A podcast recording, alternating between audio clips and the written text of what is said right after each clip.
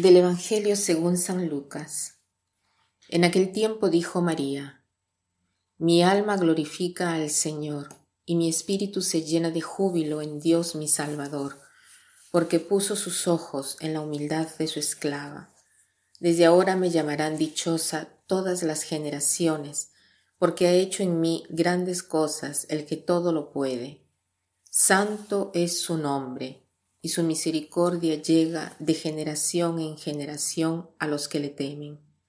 Ha hecho sentir el poder de su brazo, dispersó a los de corazón altanero, destronó a los potentados y exaltó a los humildes. A los hambrientos los colmó de bienes, y a los ricos los despidió sin nada. Acordándose de su misericordia, vino en ayuda de Israel su siervo, como lo había prometido a nuestros padres, a Abraham y a su descendencia por siempre. ¿Quién no conoce el Magnificat? Este hermoso canto, esta exultación de María delante del Señor, y lo recitamos todos los días en las oraciones de las vísperas. Entonces, volviéndolo a leer y meditándolo ahora, me pregunto si mi alma es así como la de María, que magnifica al Señor, exulta en Dios mi Salvador. Pensaba un poco eh, en mi oración, cuando me pongo delante de Jesús. ¿Cómo es mi alma? ¿Exulta en Él? ¿Lo magnifica? Magnificar quiere decir, tú eres grande, tú eres el Señor, tú puedes todo, tú eres mi Salvador. O sea, no es un Señor abstracto, sino mi Salvador.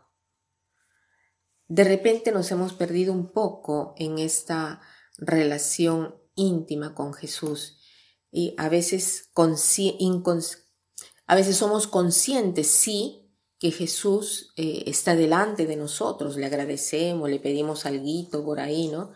Pero no exultamos, no decimos, tú eres grande, mi Dios, Tú has hecho grandes cosas para mí.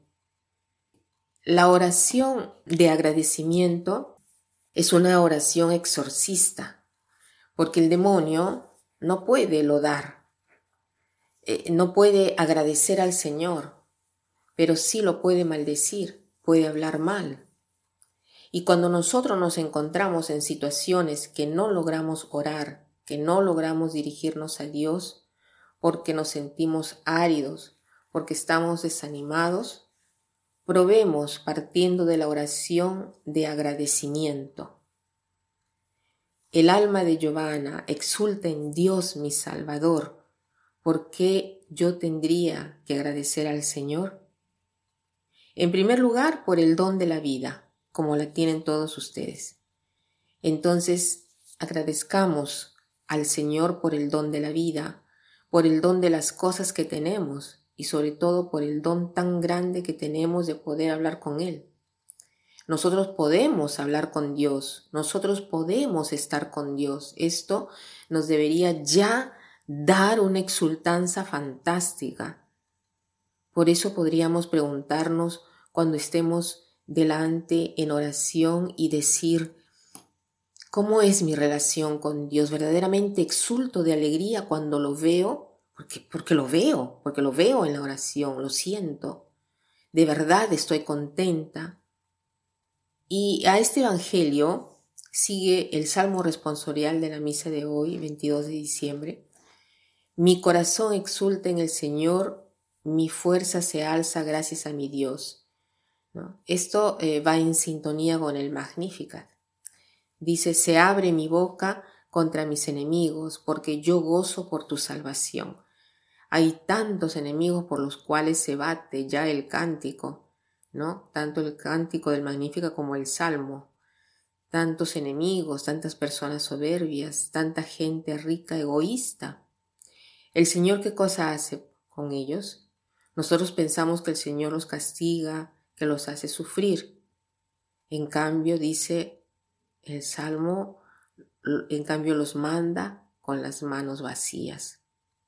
Cuando uno piensa de saberlo todo, nos damos cuenta que de frente que frente a las cosas importantes de la vida no hay respuesta.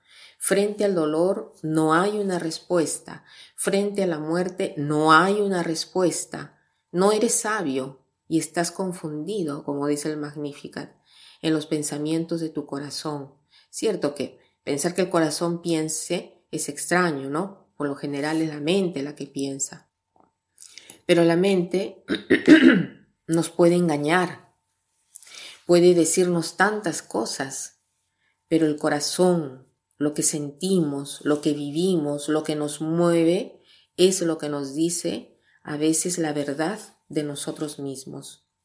No el corazón en el sentido de emociones pasajeras, sino el corazón en el sentido de ser más profundos con nosotros mismos.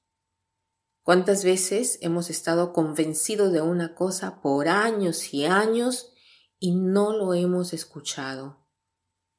¿Qué cosa nos decía el corazón en lo más profundo en ese tiempo?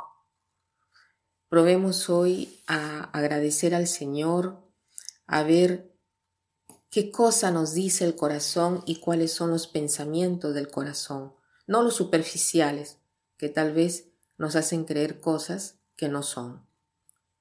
Y como preparación siempre para la Navidad, que ya falta poco, tratemos de vivirlo como días de agradecimiento. Que pasen un buen día.